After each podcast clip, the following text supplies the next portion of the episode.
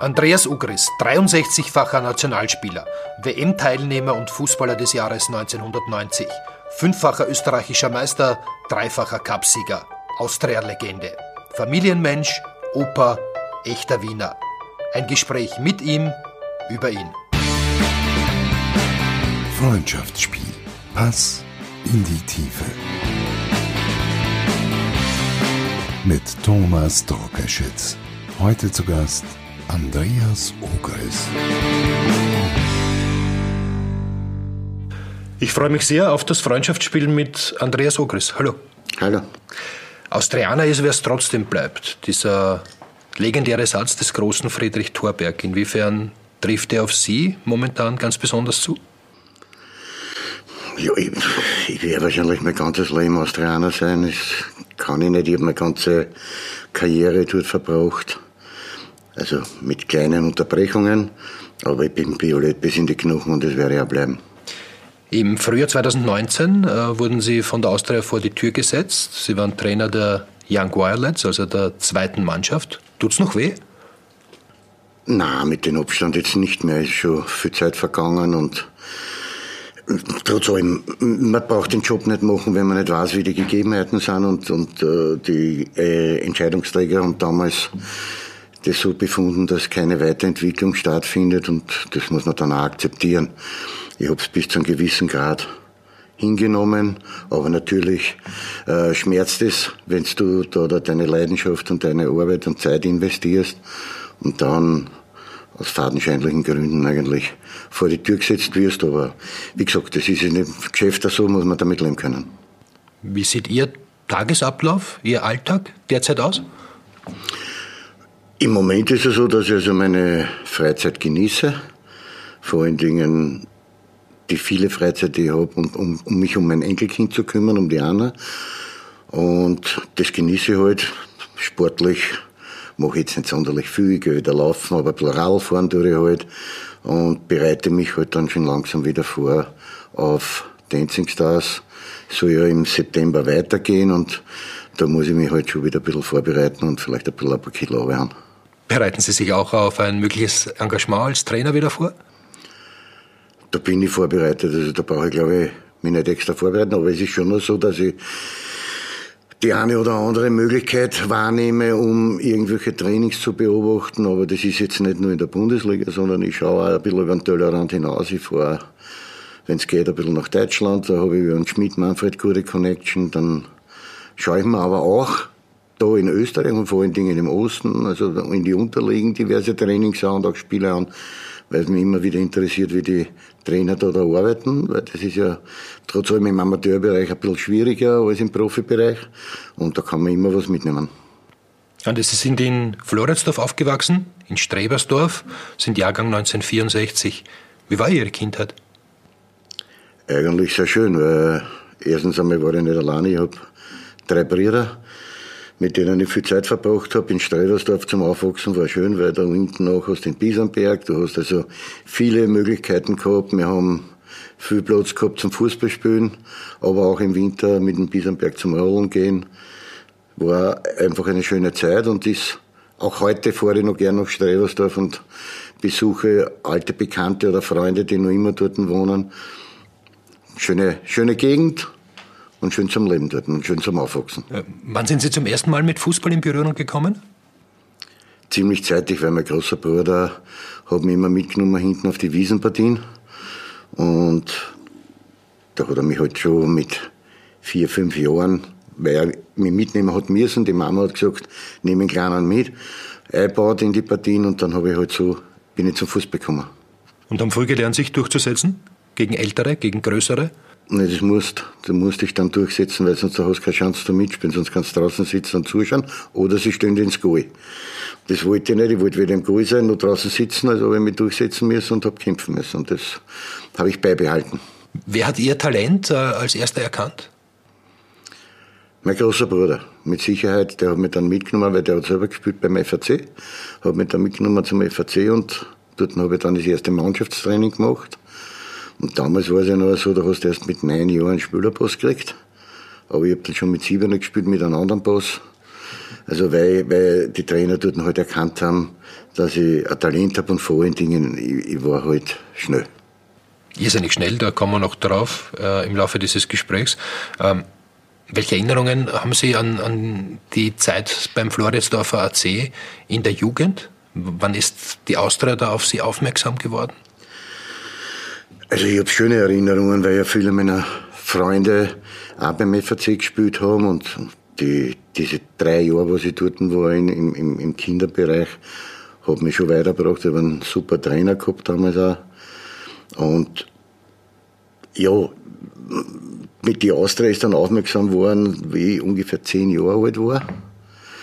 Zuerst ist eigentlich die Rapid gekommen. Da habe ich ein Probetraining bei Rapid gemacht, im Stadion damals unten, auf die Stadion-Trainingsplätze. Da hat es eine Halle gegeben. Und dort habe ich ein Probetraining gemacht. Aber wie ich dann heimgekommen bin, hat meine Mutter gesagt, na, wie hat es dir gefallen? habe ich gesagt, da gehe ich sicher nicht hin. Aber, und da gehen wir jetzt äh, ein paar Jahre äh, weiter in Ihrem Leben, irgendwann einmal gab es ein Angebot von Rapid und Sie wären tatsächlich beinahe von der Austria zu Rapid gewechselt. Stimmt das? Ja, das stimmt. Das Angebot von Rapid war sehr lukrativ. Also ich hätte wesentlich mehr verdient als bei der Austria. Wann war das? Ich glaube, es muss so 93, da irgendwo herum muss das gewesen sein. Die Jahreszahl weiß ich jetzt nicht mehr, mehr genau. Aber Anfang, Mitte der 90er, ja. als Sie schon ein gestandener Spieler waren, Fußballer des Jahres 1990, WM-Teilnehmer etc. Ja. Warum haben Sie letztlich äh, dann den Vertrag, der unterschriftsreif war, nicht unterzeichnet? Ja, weil das für mich dann am Ende des Tages nicht gegangen ist. Ich bin, wie gesagt, ich bin violett bis in die Knochen. Und ich habe dann einfach über den Schatten nicht drüber springen können. Das, das ist dann nicht gegangen. Ich habe mir dann gedacht, wie, wie soll das wehren, wenn ich da auf der Straße gehe und uh, die Austrianer, die jahrelang mich unterstützt haben, dann gehst genau zum Erzrivalen in derselben Stadt das ist nicht machbar, das habe ich nicht machen können, ich habe es nicht zusammengebracht. Auch deshalb, weil die Rapid-Fans sie vielleicht auch nicht mit offenen Armen empfangen Nein, haben? das ist ganz das Gegenteil, weil ich war, ich war im Hanapi-Stadion, hat es damals noch geheißen und da sind die fünf Fanclubs-Chefs vor mir gestanden und haben mich in Empfang genommen im Forum von dem VIP-Raum dort und haben eine obszöne Geste gezeigt und haben gesagt, das ist das für das, was du uns immer da hast. Aber wenn du jetzt zu uns kommst, dann unterstützen wir dich. Okay. Sie sind äh, 82 in die damals, könnte man sagen, Kampfmannschaft der Austria gekommen. Damals spielten bei der Austria Prohaska, Nilaschi, Obermeier, Robert Zara, Gonzilia im Tor, äh, Gasselich. Ich könnte jetzt noch zehn großartige Fußballer aufzählen. Wie war das damals, mit diesen Großen des Fußballs als Junger zu kicken? Nee, super, brauchen wir gar nicht reden, weil es ganz einfach, das waren wirklich nur so richtige Menschen, die, die halt auch geschaut haben auf die Jungen. Also, egal wem du von denen, was du jetzt aufgezählt hast, du hast mit jedem Problem zu jedem gehen können. Ob das, ob du, wenn du ein Problem gehabt hast, zum Herbert gegangen bist, der Herbert hat da immer geholfen, Baumeister Ernstl war traumhaft, der Sarah Robert sowieso. Also, all diese Spieler, auch der Tagsbacher Karle und, und der Josef Sara und, und wie die alle Kassen haben, die haben wirklich geschaut auf die und haben versucht, da zu helfen und weiterzubringen und dich auf jeden Fall einmal darauf vorzubereiten, was es heißt, bei der Austria in der Kampfmannschaft zu spielen. Ja, wie groß war der Respekt? Der Respekt ist, war riesengroß und ist es noch immer, weil das sind richtige Hürden für mich und richtige Legenden. Aber durch das, dass wir mit der Unter 21 am selben Platz trainiert haben wie die Kampfmannschaft, also sprich am WRC-Platz, und du immer durch die Kampfmannschaftskabine durchgehst müssen, um in die Unter 21 Kabine zu kommen, habe ich eigentlich alle kennt, aber wir waren natürlich mit alle per se am Anfang, also du hast nicht einfach einige kennen und hast gesagt, servus du. Das ist einmal nicht gegangen, weil wenn du zum Obermeier du gesagt hast, hat er dich schon besser angeschaut. Aber ich habe von daheim aus mitgekriegt, dass man Respekt haben muss und das habe ich auch gemacht und war zuerst einmal mit einer bei sie und dann am Ende des Tages haben sie mir irgendwann alle das Du-Wort angeboten und dann sind wir halt bei Du gewesen. Sie waren ja als Fußballer einer, der sich nicht gefürchtet hat. Vor Aufgaben, auch vor den Gegnern. Wie hat man da die Balance geschafft äh, zwischen Ehrfurcht und Durchsetzungsvermögen? Naja, ich habe also, das habe ich auch meine ganze Karriere immer wieder verfolgt, dass ich Respekt vor meinen Gegenspielern gehabt habe, aber ich habe keine Angst gehabt. Also wenn ich, wenn ich gewusst habe, ich kann mich noch sehr, sehr gut zurückerinnern auf die erste Partie am Sportclubplatz, wo ich von Start weg gespielt habe. Und da war der linke Außendecker war der Walter Müllner. Seines Zeichens also ein richtiger linker Deckel, der halt, wenn's, wenn's war, hat er der halt auch die Klingen springen lassen. Aber ich habe Respekt gehabt, aber ich habe keine Angst gehabt. Und das habe ich ihm auch gezeigt, weil ich habe dann, glaube ich, 5-2 gewonnen. Ich habe zwei Tore vorbereitet und bin jedes Mal bei ihm vorbeigerannt und irgendwann hat er mich dann einmal geschimpft und hat gesagt, ja, das kann man jetzt nicht sagen, aber es war halt es war nicht leicht. Aber er hat es überhaupt nicht besser gemeint. Aber es war halt auch so, nicht durch meine Schnelligkeit. Und der Walter war damals schon in einem höheren Alter und da ist er halt dann mit dem Tempo nicht mehr so mitgekommen. Äh, von wem haben Sie am meisten gelernt? Von diesen etablierten Spielern? Von Herbert Prohaska? Ja, der Herbert war sicher einer, wo man viel mitnehmen hat können, nicht? Aber mein, mein Augenmerk war natürlich auf die, auf die Offensiven, vor allen Dingen auf die Stürmer gerichtet. Ich habe mit dem Drazan Fritz einen, einen, einen riesengroßen Mentor gehabt, auf der rechten Außenbahn. Der Fritz hat fast dieselbe Position gespielt, eine Zeit lang. Ich habe mir von allen was angeschaut. Nicht? Also, du hast da vom Steinkogler gehört, was anschauen können. Du hast da vom Nilaschi vor allen Dingen sehr viel abschauen können. Aber auch eigentlich vom Toni Polster. Äh, der ist zwar gleich alt wie ich, aber hat den Sprung in die Kampfmannschaft schon ein bisschen früher geschafft. Da habe ich schon viel gelernt. Und der hat mir auch viel beigebracht und hat mir auch viel geholfen, der Toni. Und da hast du, lernst du und vorher natürlich in meiner Jugend, wenn du dann angeschaut hast, so in Birkner Hansel und, und wie die alle kassen Schoko Schachner, da kann man schon was lernen, da kann man schon was mitnehmen. Und da habe ich sehr, sehr viel gelernt. Ich war, aber ich war immer generell so, dass ich, dass ich sehr gut beobachtet habe, was die Stürmer in die anderen Positionen machen und da habe ich versucht, immer das Beste für mich mitzunehmen. Bei den Freundschaftsspielen gibt es auch immer Botschaften von Weggefährten die erzählen Anekdoten, die stellen Fragen und einer ihrer Weggefährten ist unser Sky-Experte Toni Pfeffer und der gibt jetzt folgende Geschichte zum Besten. Meine ersten Berührungspunkte mit Andi Ogris haben sich folgendermaßen abgespielt.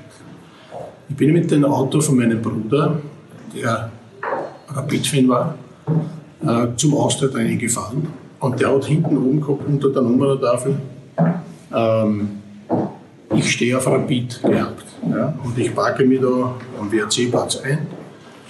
Und zufällig kommt auch der Andi Ogris daher, sieht dieses Schild und ich steige aus, er steigt auch aus und sein erster Satz in meine Richtung war, Gescherler, hast du ins Hirn geschissen? Ich wollte schon wieder umdrehen, wie ich ins Auto sitzen und heimfahren, aber im Endeffekt äh, habe ich dann verstanden, was er damit gemeint hat und äh, wir haben uns dann später sehr gut verstanden. Also, gut, dass er geblieben ist, Toni Pfeffer, oder? Ja. Erinnern Sie sich an diese Geschichte? Ja, ich, in diese Richtung gibt es viele Geschichten, aber ich erinnere mich gut an diese Geschichte und der Toni hat den Völler nie mehr gemacht. War das damals äh, auch wirklich verpönt, da irgendwie vom, vom Lokalrivalen ähm, Anhänger zu sein, äh, die Nähe zu Rapid zu suchen? wenn du Austrianer bist und dann kommt einer am WRC-Platz, wo wir mit der Austria trainiert haben und packt sie dort ein und hat ein Rapid-Pickerl dann macht er einen schweren Fehler. Das darf nicht passieren. Es, es gibt unzählige Geschichten, wo schon passiert ist. Es gibt eine wunderbare Geschichte von Wolfgang Knaller. Der Wolfgang Knaller ist zu uns gewechselt da hat der Stau stattgefunden. Der Franz Gruber ist zu Admira gewechselt und der Wolfgang Knaller zu uns. Und das erste Training, wie er zu uns gekommen ist, ist der Wolfgang Knaller gekommen mit einem Adidas-Pullover oder einem Sweater in grün. Und heimgegangen ist er ohne den. Weil er geschnitten war. Der war in tausend Fetzen geschnitten. Weil das geht nicht. Du kannst nicht in eine Austria-Kabine gehen mit irgendetwas Grünen. Das war verboten. Und das hat auch dann niemand mehr gemacht. Sie haben sich ja auch als, auch, als, auch als, Trainer der Young Wirelets oder der Amateurmannschaft im Hanabi-Stadion nicht auf die grünen Sessel gesetzt. Nein. Also schon, Sie haben sich ein violettes Handtuch umgehängt. Genau. Genau. Mein, mein, mein Zeugwart hat für mich extra ein, groß, ein extra großes Handtuch mitgenommen und hat damit diesen Sessel überpickt. Und auf den habe ich mich dann draufgesetzt, obwohl ich die meiste Zeit so und so stehe. Aber ich kann mich nicht als Austrianer auf einen Rapid-Sessel setzen, das geht nicht. Und trotzdem hätten Sie beinahe bei Rapid einen Vertrag unterschrieben später. Beinahe. Eben nur beinahe. 85, 86 wurden Sie von der Austria an die Admira verliehen, weil eben die Konkurrenz so groß war äh, bei den Veilchen, weil sie zu wenig Einsatzzeiten bekommen haben. Sie sind damals zu Ernst Dokopil gewechselt. Wie prägend war dieses Jahr bei der Admira für Ihre weitere Laufbahn? Ganz entscheidend, weil ich mit dem Ernst Dokopil einen Trainer vorgefunden habe, der vorher schon bei der Wiener bewiesen hat, dass er gutes Handel hat für junge Menschen. Und der hat mich dann halt so richtig auf Schiene gebracht und auch richtig forciert und hat mir auch meine Freiheiten gegeben in Bezug auf Fußballspielen. Und das hat mich schon sehr weitergebracht. Und dann muss ich sagen, die Saison bei der Admira war für mich wirklich mitentscheidend, um eine Karriere zu machen. Bei der Austria war es für mich zu diesem Zeitpunkt irrsinnig schwierig, weil wir bei der Austria halt gehabt haben, Toni Polster, Nationalspieler, Nilaschi, Nationalspieler, Trabitz, Nationalspieler, Steinkogler, Nationalspieler. Und ich war Nummer 5. Und da hast du gehabt eine Chance wie ein Schneeball im Backofen, dass du zum Spielen kommst. Und da habe ich gesagt, ich muss mich einfach verändern. Und dann habe ich mich dazu entschieden, einmal ein Jahr leider zu der Admira zu gehen. Da war damals Trainer der Hermann Stessel. Und nach dieser Saison ist aber dann der Hermann Stessel nicht mehr, mehr Austria-Trainer gewesen, sondern der hat sich, ist glaube ich nach Portugal gegangen, wenn mich nicht alles täuscht. Und der Baritz ist Trainer geworden und der hat mich dann zurückgeholt. Obwohl die Situation sich für mich nicht geändert hat, weil es waren noch immer dieselben Viere vor mir. Aber der Tommy hat gesagt, er möchte unbedingt, dass ich komme. Und damit habe ich zurück müssen und habe halt den Kampf angenommen. Aber ich bin dann nicht in Ehrfurcht der Stadt, sondern habe gesagt, ich muss mich da jetzt einfach durchsetzen und ich muss einen von den Viere oder von den drei, die spielen, muss ich ausspielen, aus Ende. Und den Kampf habe ich angenommen und habe mich dann am Ende des Tages mit ein bisschen einem Klick, aber auch aufgrund meiner Leistungen, meiner Trainingsleistungen durchgesetzt.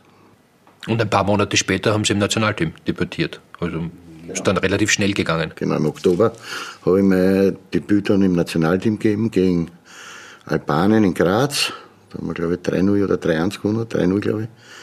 Und da habe ich es 1-0 gemacht nach 20 Minuten und das war natürlich ein super Einstand für mich auch im Nationalteam. War das damals auch klar, oder? Dass man, wenn man bei der Austria spielt, auch gute Chancen hat, im Nationalteam zu spielen? Ja, selbstverständlich. Es war natürlich, wenn du bei den Großclubs, sprich Austria, Rapid, gespielt hast, dann war es natürlich einfacher, den Weg in die Nationalmannschaft zu finden. Und dann bist du auch viel eher berücksichtigt worden, als wenn du bei irgendeinem kleineren Verein gespielt hättest.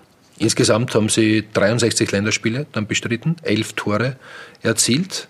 Ähm, was war die schönste Zeit in der Nationalmannschaft? Also ich habe eigentlich alle, alle Spiele dort genossen. Ich war immer stolz, für Österreich spielen zu dürfen. Das war für mich eine Auszeichnung, das war für mich äh, eine Aufwertung meiner Leistung, die ich in der Meisterschaft gebraucht habe. Und für mich war das immer super, aber die schönste, klar, ideal war halt dann WM-Qualifikation 1990, dass wir sie eben qualifiziert haben und dann natürlich das Tor gegen die USA, das ja mir auch mehr oder weniger dann die Tür geöffnet hat fürs Ausland. Ja, schon dieses Tor gegen die USA. War das das Schönste, das Sie erzielt haben in Ihrer Karriere oder war es das Versler-Tor dann 93 mit der Austria gegen Barcelona? Das Schönste war es vielleicht gar nicht, aber es war zumindest ein sehr, sehr wichtiges für mich. Das mich in meiner Karriere halt wiederum Schritt weitergebracht oder einem Ziel wieder näher gebracht hat. Weil ich habe schon immer wiederum meine Saisonziele gemacht und meine, meine Karriereziele mir selbst gesetzt. Also war wie bei der Austria, wollte ich in die Unter 21 kommen, wie in der Unter wollte ich in die Kampfmannschaft kommen. In der Kampfmannschaft, wie war, wollte ich Nationalspieler werden und irgendwann einmal wüsste ich dann auch ins Ausland gehen. Und dieses Tor gegen USA hat mir halt diese Tür aufgeschlagen. Das Versel gegen Barcelona war schön. Äh, erinnere mich gern zurück, aber einfach ein Tor aus. Die WM 1990, äh, muss man im Nachhinein sagen, dass sie trotz allem enttäuschend war, weil wesentlich mehr drin gewesen wäre? Enttäuschend ist vielleicht der falsche Ausdruck, aber wir haben, unsere Erwartungshaltung war ein bisschen höher. Auch, auch mannschaftsmäßig war sie höher. Von der öffentlichen Haltung sowieso, weil wir ja im Vorfeld auch gegen diverse Großen gespielt haben und da an und für sich ganz gute Ergebnisse erzielt haben. Gab es zum Beispiel Siege gegen Holland? Genau, und das war, war natürlich die Erwartungshaltung der Bevölkerung sehr hoch. Enttäuschend war dann, dass wir in der Vorrunde ausgeschieden sind, weil es war überhaupt nicht notwendig. Wir hätten da, da sicherlich eine Runde weiterkommen können. Ja, wir kennen alle, Italien, das erste Match war irrsinnig schwierig. Die hätten ja in der ersten Halbzeit eigentlich schon 3-0 führen können. Am Ende des Tages ist dann ein knappes 1-0 geworden und der, glaube ich, 1,60er Toto Skilacci hat zwischen die zwei baumlangen Innenverteidiger, Betzel und Pfeffer, wenn mich nicht alles täuscht, ist der frei zum Köpfen gekommen, ein Wahnsinn. Und so haben wir halt dann das Goal gekriegt und haben Wahnsinn verloren. Dann der Rückpass von meinem Freund Toni Pfeffer, wobei ich auch heute noch immer sage, es war nicht in Tonis Schuld alleine mit dem Rückpass, sondern der Linde hätte vielleicht ein bisschen früher rauskommen auch können, dann war es nicht zum Elfer gekommen. ist halt das sagt so. Toni Pfeffer auch immer. Ja, das, das stimmt aber. Ist so, aber gut das ist alles Geschichte und das können wir heute nicht mehr, mehr verändern. Aber Italien war natürlich schon was ganz Besonderes. Ja, und dann kam dieses Spiel gegen die USA und ihr, ihr Traumtor. Läuft das irgendwie noch ab im Kopf, wenn Sie sich an dieses Spiel erinnern? Ja, also ich, ich, ich kann mich gut an dieses Spiel erinnern und gerade jetzt in, jetzt in der Phase Lockdown und Corona und so weiter und so fort, hat es ja immer wiederum auf ORF Sport Plus gespielt. Und da habe ich mir das Match wieder einmal angeschaut. Und heute mit 30 Jahren Unterschied war es eigentlich eine Schweinspartie. eigentlich war es ein richtig grausliches Match. Das Highlight war wirklich mal da. Und, und ich glaube, dass ich trotzdem keine schlechte Leistung gebraucht habe, aber so überragend war es auch wiederum nicht. Also wie gesagt, das Highlight war es da, dann hat dann noch der, der Gerhard Rodax das zweite Goal gemacht und bevor uns die dann das 2-1 gemacht haben. Aber wir haben ja da, glaube ich, 60 Minuten mit einmal weniger spielen müssen, weil der Adner Peter früh in der ersten Halbzeit schon die rote Karten gekriegt hat. Ja, am Ende des Tages hat uns der Sieg nichts genutzt. Aber wie gesagt, für mich war er wichtig. Nicht nur Sie haben sich dieses Spiel jetzt angeschaut äh, während der Corona-Krise, sondern auch Ihr ehemaliger Mitspieler, unser Sky-Experte Andreas Herzog. Hallo Ogal, ich hoffe, es geht dir gut. Ich, ich habe gerade Höhentrainingslager bei mir in den Bergen, weil mein großes Ziel ist seit 20, 30 Jahren, dass ich einmal so schnell wäre wie du. Aber das schaffe ich leider nicht und darum hätte ich auch die Frage. Ich habe vor kurzem noch einmal das Spiel gesehen, USA gegen Österreich, wo du das Traumtor geschossen hast mit dem Solo und mit dem Sprint. Jetzt habe ich eine Frage, von wem hast du eigentlich damals die Schnelligkeit abgeschaut? War das A vom Toni Polster oder vom B oder B vom Andy Herzog? Ich glaube, ich weiß, wer wer der Vorbild war in Sachen Schnelligkeit. Darum würde ich da trotzdem gerne einmal die Frage stellen, weil ich will bestätigt werden. Liebe Grüße, Andi. Ciao, alles Gute. Alleine die Frage ist schon eine Frechheit, oder? Also von der Geschwindigkeit her war es nicht der Toni, war es eher der Andi. Der war dann trotzdem noch einen Ticken schneller. Aber Schnelligkeit kannst du nicht trainieren. Das geht nur bis zu einem gewissen Grad. Das, da gehört das sind die Gene, die du vielleicht als Kind mitkriegst. Und diese Geschwindigkeit, die ich halt gehabt habe, das war dann halt meine Waffe, die für mich halt wichtig war und, die mir meine Karriere eigentlich geebnet hat. Sie haben mit großartigen Fußballern zusammengespielt, nicht nur in der Nationalmannschaft, mit Polster, mit Herzog, nicht nur bei der Austria, Nilaschi, Prohaska. Wer waren die besten drei Fußballer, mit denen Sie gemeinsam gespielt haben? Also mit Sicherheit allen voran der Herbert Prohaska ist erstens einmal fußballerisch ein unglaublicher Kicker gewesen, aber auch menschlich ein, ein, ein Wegbegleiter von mir, wo ich immer gewusst habe, offenes Ohr, du kannst mit allen kommen, was du brauchst. Der Herbert war immer da, hat immer geholfen und von daher nicht nur fußballisch, sondern auch menschlich ein, ein, eine Riesenpersönlichkeit. möchte nicht vergessen, das Jahr bei Espanyol Barcelona, da habe ich gespielt mit Wolfram Mutke. Ich habe selten an so einen Riesenfußballer gesehen wie den. Also der hat wirklich einen Ballen alles können. Der hat alles gehabt. Der war schnell, der war technisch gut. Deutscher Nationalspieler. Deutscher Nationalspieler, auch manchmal ein Ohrentattel. Auch hat er auch gut zu mir passt, weil, ja, weil ich ja ähnlich bin. Aber das war ein Riesenfußballer. Ja, und dann die Herzog brauchen wir auch nicht reden. Nicht? Aber da gibt's, ich könnte so viele aufzählen. Reinhard Kieners, das ist ja total unterschätzt. Eigentlich, wobei der Kieners Traine vom Fußballerischen her ja viel eher zu Austria passt hat wie zu Rapid. Technisch ein Wahnsinnskicker. Aber Rudi Weinhofer, weil da außer der Georgi Pepe, der Jack Manfred, Stöger Peter, Aminas Nabekovas, Valdas Ivanauskas, unglaublicher. Ein unglaublicher Kicker. Aminas Nabekovas war ja auch äh, Nationalspieler in der Sowjetunion. Olympiasieger, also alleine das. Das sagt ja schon alles. Nicht? Da war noch alles, was die große Sowjetunion. Nicht? Und da muss man schon einmal erstens einmal in die Mannschaft reinkommen und dann wirst du noch Olympiasieger. Das haben wir die wenigsten gewusst, dass der Armin eine Goldmedaille daheim hat. Das war so ein, ein, ein Fußballer, den schaust du einfach gern zu beim Kicken. Das war Wahnsinn. Aber wir haben ja selber Brausenig, Flögel, Michi Wagner. Ich könnte aufzählen ohne Ende, auch bei der Rapid. Drei Namen wollte ich hören. Früher mal der Peter Brucic, Zizo Grancia. Das waren alles damals noch so richtig gute Kicker und da hat es richtig Spaß gemacht, da dazu zu schauen. Bleiben wir noch im Jahr 1990. Sie wurden Fußballer des Jahres in diesem Jahr und dieses Tor hat dann eben auch den Transfer zu Espanyol Barcelona möglich gemacht. Sie waren aber dann nur ein Jahr dort. Wie war die Zeit in Spanien? Ja, am Anfang war es natürlich ein bisschen holprig, weil natürlich Sprachbarriere und so weiter und so fort. Aber wie gesagt, ich habe mit Wolfram Rutgern gehabt, der schon ein halbes Jahr dort gespielt hat und der mir dann halt auch viel geholfen hat mit der Sprache. Aber ich habe wirklich versucht, so schnell wie möglich zu lernen und habe das auch. Und eigentlich zu dem Zeitpunkt, wo, wo ich dann Spanisch alles verstanden habe und auch schon selber sehr gut sprechen habe können, war es schon wieder vorbei. Aber das Jahr selber dort war traumhaft, nicht? Weil, weil in Spanien der Fußball ganz an anderen Stellenwert hat wie bei uns da in Österreich. Kurze Anekdote, wenn ich mit meiner Frau über die Ramblers gegangen bin, mit meiner, mit meiner Tochter im Kinderwagen die war damals zwei Jahre alt, und wir haben davor drei Matches hintereinander verloren. Da sind die Leute auf der Straße gekommen und auf die Schulter geklopft und haben gesagt, aber die Wochen gewinnen wir, wirst sehen und Gas geben und so weiter und so fort. Wenn du das heute bei uns machst und gehst auf der Favoritenstraße, brauche ich dir nicht sagen, was du da holen kannst. Nicht? Und von daher war der Stellenwert in Spanien anders, die Stadien voll.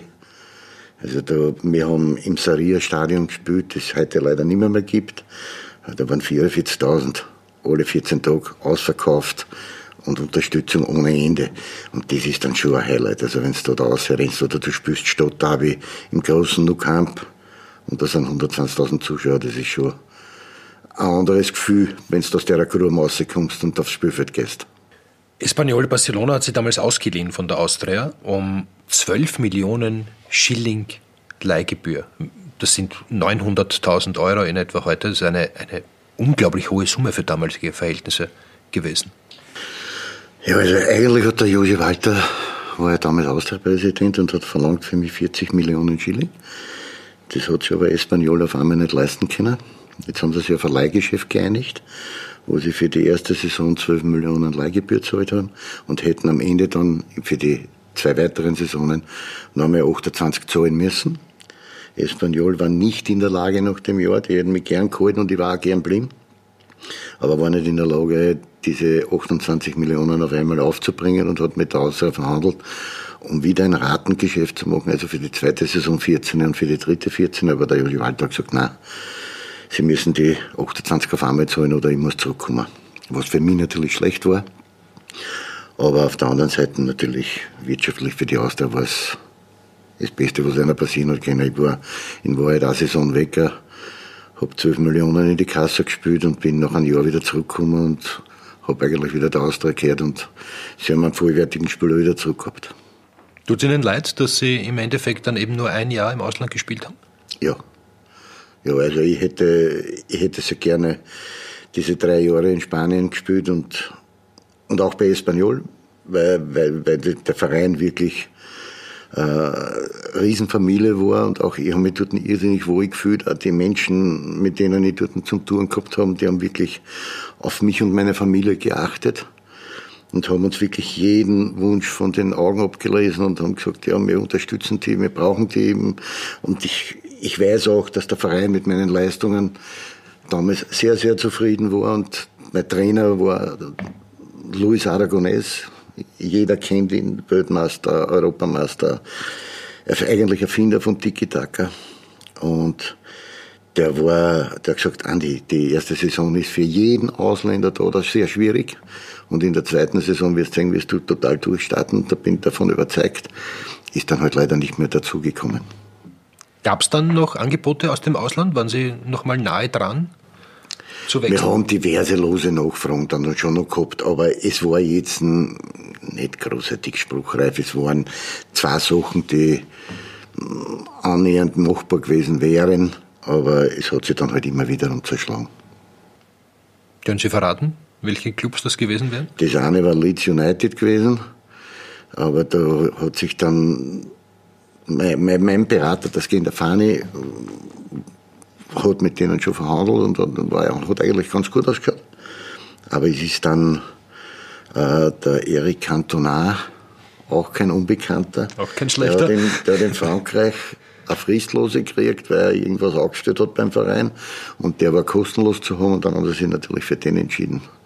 Und wurden, haben auch gut, einen guten Griff gemacht mit denen, glaube ich, weil in derselben Saison sind sie dann Meister geworden. England, das wäre irgendwie schon gewesen, oder? Sie hätten gut auf die Insel gepasst. War eigentlich immer ein Ziel von mir, einmal auf der Insel zu spielen. Hat sich leider nie realisieren lassen. Wäre in jetziger Zeit also viel einfacher, äh, aufgrund von Bosman. Also ich denke, wenn ich 15 Jahre später auf die Welt gekommen war, hätte ich sicher Zeit in England gespielt. Und sehr viel Geld verdient noch mehr. Ich muss, ich, ich, muss immer wieder sagen, also ich, klar verdienst du als Fußballer gutes Geld. Ich habe in meiner Karriere sicher sehr gutes Geld verdient, bin nicht unzufrieden, aber das war nicht mein Antrieb. Mein Antrieb war, ich wollte dort Erfolge haben, ich wollte mich in jeder Liga beweisen und ich wollte gegen jeden Gegner wollte mich beweisen. Das war mein Antrieb. Ich habe nie über Prämien nachgedacht, ich habe nie über Geld nachgedacht. Ich habe immer nur über Geld nachgedacht, wenn ich zum Verhandeln gegangen bin. Alles andere, was danach gekommen ist, habe ich nie mehr drüber nachgedacht. Wir waren auch, wir sind mit der Austria in einer Saison Meister und Cupsieger wurden, haben das Double gewonnen. Ich glaube Saison 91, 92. Und ich habe nicht drüber nachgedacht, dass es eigentlich eine Masterprämie und eine Cupsiegerprämie gibt. Die habe ich mir zwar ausverhandelt, aber ich habe nicht nachgedacht. Und, und irgendwann einmal ist das Geld dann auf mein Konto gewesen, aus Ende. Aber über das habe ich, Geld war nicht die, die, der Antrieb für mich. Herbert Prohaska war Ihr Mitspieler und dann in dieser auch sehr erfolgreichen Austria-Zeit Ihr Trainer. Wie, ist Ihr, wie hat sich Ihr Verhältnis zu ihm in dieser Zeit verändert? Gar nicht, weil das, weil das einfach eine normale Sache ist. Ich meine, ich kann ja jetzt nicht, erstens einmal Respekt. Das ist also, auch wenn ich in Wahrheit mit Herbert Batu war, aber alle Mannschaftssitzungen, alle Mannschaftsbesprechungen war immer mit Respekt und nie du, sondern Trainer. Da ist er mein Trainer. Wir waren dann privates Öfteren, Essen miteinander und alles und wir haben viele Dinge miteinander gemacht, aber, aber das war immer vor der Mannschaft in der Kabine am Platz war das mein Trainer aus Ende. Und so werden behandelt und er mich. Sie hatten viele Trainer bei der Austria? Hermann Stessel, Josef Hickersberger, Herbert Prohaska. Ja, sag ihm. Egon Cordes. Na, endlich. Na, endlich hast du ihn ausverlassen. Warum konnten Sie mit dem ganz und gar nicht? Äh, ganz schwierig. Das ist ein zweischneidiges Schwert. Der Eon Cordes ist, ich glaube, ich war vor und nach dem Egon Cordes nie mehr körperlich in so einem Top-Zustand wie bei dem. Aber, aber für mich hat er überhaupt keine Ahnung gehabt vom Fußballspielen. Der hat, der hat Entscheidungen getroffen und, und die nicht im, im Sinne der Mannschaft waren, sondern einfach um den Leuten, Zuschauern, aber vor allen Dingen der, der Vorstandsriege der Austria irgendwas Fleiß zu machen. Weil, ich meine, wie kann man sonst auf, auf diese perverse Idee kommen, wenn man nach Graz fährt und den Tommy Flögel Libero spielen lässt? Und den Rashid Rachim auf linken Deckel spielen lässt und den Mons Ivar Miele, der seines Zeichen ein hervorragender Strafraumstürmer war, auf die Zehn zum Stöhnen. Und da weiß ich halt dann, der Mann hat keine Ahnung. Und ich habe mich mit ihm einfach nicht verstanden. Da sind zwei Welten aufeinander getroffen, die nicht zusammenpassen. Und so hat sich das Jahr, das ganze Jahr eigentlich wieder gespiegelt. War das dann für Sie auch der Zeitpunkt, wo, wo Sie schön langsam Abstand gewonnen haben von der Austria? Nein, weil da waren ja danach, haben wir ja noch immer schöne Sachen gehabt. Das ist dann der Horst Rubisch als Trainer gekommen, wieder Deutscher, aber ein ganz anderer Typ. Und da war aber die Austria schon im Umbruch. Also wir haben dann viele routinierte Spieler sind, haben den Verein verlassen und wir haben viel auf die eigene Jugend setzen müssen und deswegen sind wir halt in der Meisterschaft nicht so. Das war auch die Zeit des Bosman-Urteils. Wo, wir halt dann hinten nach waren ein bisschen und wo die Umstellung war und wo wir viele Junge, wie eben der Michi Wagner ist auch in die Mannschaft, der René Glatze ist in die Mannschaft gewachsen. Es waren viele junge Spieler, die dann eine Chance gekriegt haben. Dann haben wir noch mit, dann war noch, glaube ich, der, der Skocik Schani war noch Trainer.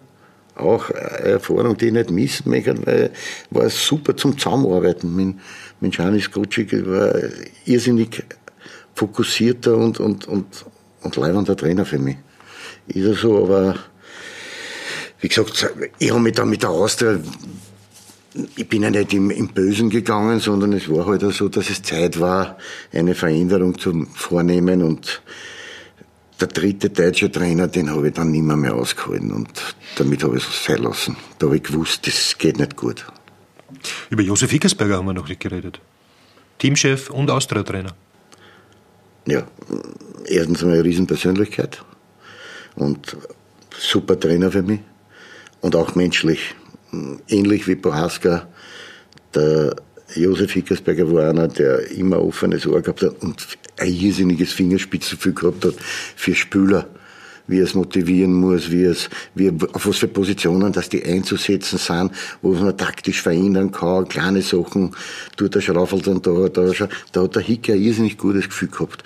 Das Einzige, was beim Hicke nicht leibend waren, waren seine Besprechungen. Die haben die länger haben, gedauert als, als gewohnt, oder wie? Das war ein Wahnsinn. Zwischen seinen Worten spielen die Obergreiner. Da hat jede Besprechung eine Stunde dauert. Das war unmenschlich. Wirklich unmenschlich. Der überlegt eben, wenn er was sagt. Ja, aber ich meine, in einer Spielerbesprechung, wenn ich von meinen Spielern rede, dann muss ich das außergeben. Und nochmal, ich, ich bin davon überzeugt, dass viele Spieler nach 20, 25 Minuten geht der Roulette runter bei einer Besprechung. Das heißt, für mich darf eine Besprechung maximal 20 Minuten dauern und da brauche ich nur mehr die Fakten sagen. Weil in Wahrheit vorbereiten auf das Match tue ich schon die ganze Woche, bevor das Match stattfindet. Am Ende bei der Besprechung gehe ich nur mehr die Fakten einmal durch und sage an jeden Namen, was er zum tun hat. Das muss in Wahrheit auch jeder schon wissen. Aber der Hicke ist halt, der war dann halt sehr genau. Und das war ein Wahnsinn. Ernst Happel war dann auch ÖFB-Teamchef, der große Ernst Happel, und er hat sie zum Kapitän gemacht. Wie hat sich das abgespielt damals? Also es hat ja keiner gewusst, wer neuer Teamchef wird. Es sind die diversen Trainer in die Medien herumgeschwirrt. Auch ich habe es nicht gewusst und habe nur dann einen Anruf gekriegt von Gigi Ludwig. Und der hat gesagt, ich muss kommen zur neuen Präsentation vom neuen Teamchef. Und dann bin ich dort halt hingefahren und wie ich dort angekommen bin, hat mich der Gigi in Empfang genommen und ist mit mir hinten in irgendeinen Raum reingegangen und dort ist der neue Teamchef gesessen und das war der Ernst Happe. Und der hat gesagt, setz dich her. Hat mir eine von seinen berüchtigten Belger-Zigaretten angeboten und da war der Respekt viel zu groß, dass ich da eine genommen hätte. Nebenbei sind diese Belgier richtige Beischlerreißer gewesen, also die hätte ich eh nicht wollen. Und er hat gesagt, ich will, dass du mein Kapitän bist. hat mich natürlich sehr stolz gemacht. Erstens einmal österreichischer Kapitän zu sein vom Nationalteam ist schon eine besondere Auszeichnung und dann das noch geadelt werden. Also das war für mich wie ein Ritterschlag, wenn es der Herr Zappel macht. Und ja, dann haben wir sie zusammengesetzt, wir, haben gesagt, was er sich von mir erwartet. Ich habe gesagt, was er sich von mir erwarten kann als Kapitän. Und es war einfach alles klar und Happel war auch so ein Trainer, wo du irrsinnig viel lernen hast können, der wie schon schwer krank war eigentlich. Und äh, wir haben in Wiener Neidorf trainiert und der Mann ist bei 40 Grad am Seitenrand gesessen mit einer Decken drüber und sein Kaperl auf. Aber nichtsdestotrotz, der hat alles gesehen. Der Mann hat alles gesehen, er war schon schwer krank und eigentlich schwer gezeichnet von der Krankheit. Und trotzdem ist er dort am Rand gesessen und wenn irgendwas nicht hingehört hat, hat er nur einen leisen Pfiff gemacht. Dann ist der Indianer, der Didi Konstantini, rausgerannt als Co-Trainer und gesagt, ja, was ist? Und der hat gesagt, schau, sag den, den, den, der muss das, das, das machen. Und das hat er alles gesehen und so war ein super Trainer mit irrsinnig viel Fingerspitzengefühl, aber auch sehr bedacht auf Disziplin. Wie war das damals für, für euch, ja, zu wissen, da sitzt ein, ein Trainer auf der Bank, der einer der erfolgreichsten war in der Geschichte des Fußballs und der in Wahrheit dem Tode geweiht ist? Ja, nicht so einfach, aber, aber wir haben das, wir haben natürlich mit ihm ein ganz anderes Verhältnis gehabt und der hat uns auch immer wieder darauf aufmerksam gemacht. Er hat gesagt, wir sind da um, zum Arbeiten und wir müssen Gas geben und es braucht sich keiner mehr am Sorgen machen. Und das haben wir auch dann so versucht, so professionell wie möglich auch umzusetzen. Klar hast du das im Hinterkopf nicht, das ist eine, die Trainerlegende in Österreich. Also es gibt, glaube ich, keinen, der so viele Titel hat wie er. Und international so ein renommierter Trainer war wie der Ernst Happel. Und äh, klar versuchst du das dann irgendwie wegzuschieben, aber es ist natürlich schwierig, sage ich einmal, wenn du weißt, der Trainer ist da draußen und ist eigentlich dem Tod geweiht. Was wäre mit der Nationalmannschaft möglich gewesen, wenn Ernst Happel noch ein paar Jahre länger leben hätte dürfen? Ich glaube, dass sehr viel möglich gewesen wäre. Also wir haben, also ich, ich, kann jetzt nur wiederum über mich persönlich sprechen in dieser Zeit, wo, diese zehn Jahre, was ich in der Nationalmannschaft verbracht habe. Ich glaube, in allen Qualifikationen, was wir gemacht haben, hätten wir eigentlich immer mehr erreichen können, weil wir trotz allem immer eine gute Mannschaft gehabt haben. Aber wir haben es dann nicht zusammengebracht, wirklich äh, immer unser, unser hundertprozentige Leistung abzurufen. Das war halt leider Gottes unser großes Problem. Wir haben fantastische Leistungen gebracht, aber dann immer wieder um so leichte, weiß ich nicht, auswärts Lettland verloren. Das hätte nicht passieren dürfen. Das sind Sachen, die dürfen da, wenn du dich für eine Endrunde qualifizieren willst, dürfen da das nicht, darf da das nicht passieren. Also, wir haben eine perfekte äh, Qualifikation gespielt und das war vor der WM 90. Herbert Prasker ist dann österreichischer Teamchef geworden, ihr Freund.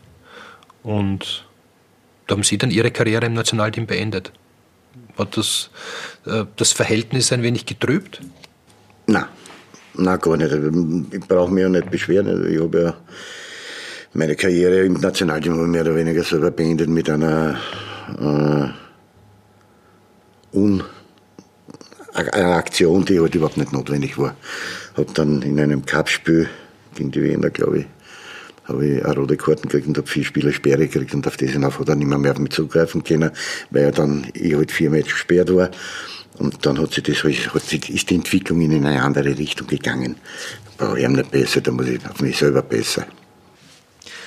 Herbert Prohaska hat ja dann auch später über Sie gesagt, Andi Ogris könnte Barcelona trainieren. Hat er Ihnen geschadet mit diesem Ausspruch? Nein, er hat mir nicht geschadet.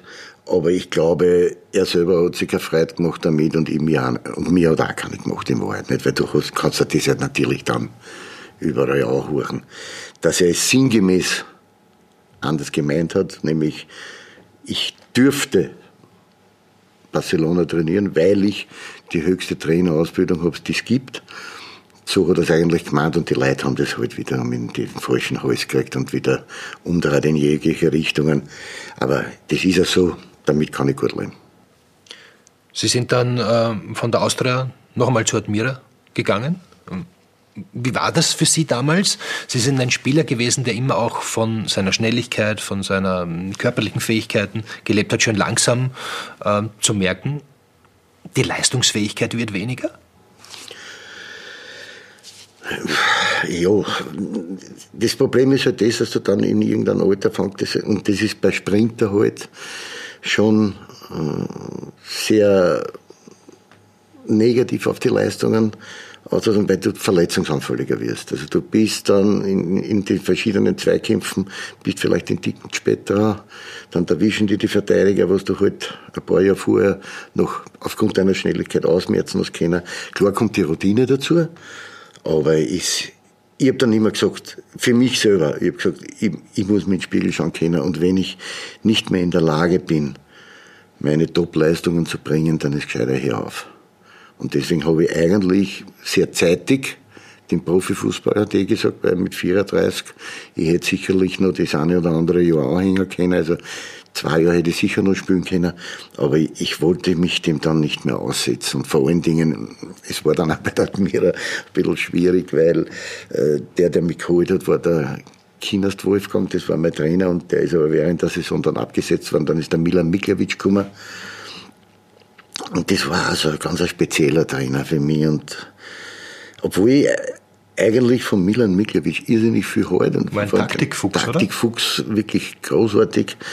Aber halt auch äh, auf seine Art irgendwie ein Norntatl. Und da habe ich mir dann am Ende der Saison, wenn man denkt, äh, willst du das nur einmal ein Jahr antun und diese Streitereien und hin und her. Und eigentlich ist es eh schon Zeit zum Aufhören. Und dann habe ich das mit meiner Familie besprochen und dann haben wir gesagt, aus, ich ziehe den Schlussstrich. Dann habe ich mir vom Dr. Schopp noch meine Patellasehne operieren lassen und dann habe ich sogar noch eineinhalb Jahre, glaube ich, bei Simmering hobbymäßig gespielt.